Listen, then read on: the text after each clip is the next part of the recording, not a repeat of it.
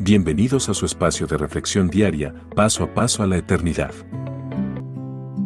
No existen caminos rectos. Llegar al reino de los cielos es el anhelo de las personas que creen en su existencia. Con ese anhelo a través de los tiempos, los hombres han forjado diversos caminos para tratar de llegar a la presencia de Dios Padre, pero pese a las buenas intenciones del hombre, para forjar caminos que le lleven a la morada celestial, no los llevarán, porque el hombre en sus fuerzas no los puede crear. En su lugar, esas buenas intenciones le pueden conducir directamente a la condenación eterna, lejos de la presencia de Dios. Para que los hombres que realmente anhelan alcanzar el reino de los cielos no caigan en alguno de estos caminos, que parecen rectos para alcanzar la vida eterna, el escritor de los proverbios les hace esta advertencia. Hay caminos que al hombre le parecen rectos, pero que acaban por ser caminos de muerte. Proverbios 14:12. En el presente existen un sinfín de sectas y movimientos religiosos que ofrecen diversos caminos para que los hombres alcancen la salvación y la vida eterna. Algunos caminos planteados por estos grupos religiosos demandan buenas obras, buena conducta, sacrificios corporales o aportes económicos a sus causas, pero ninguno dirige realmente a los hombres al reino de los cielos.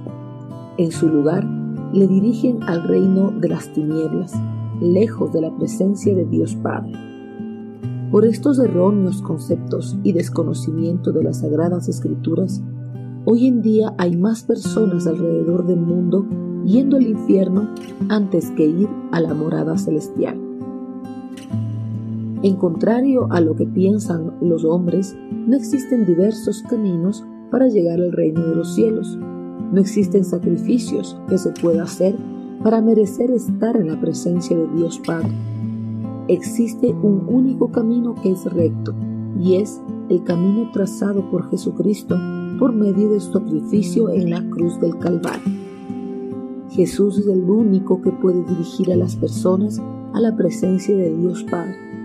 Los otros caminos, aunque parezcan rectos, solo los conducen a la muerte espiritual y a la condenación eterna en el lago de fuego.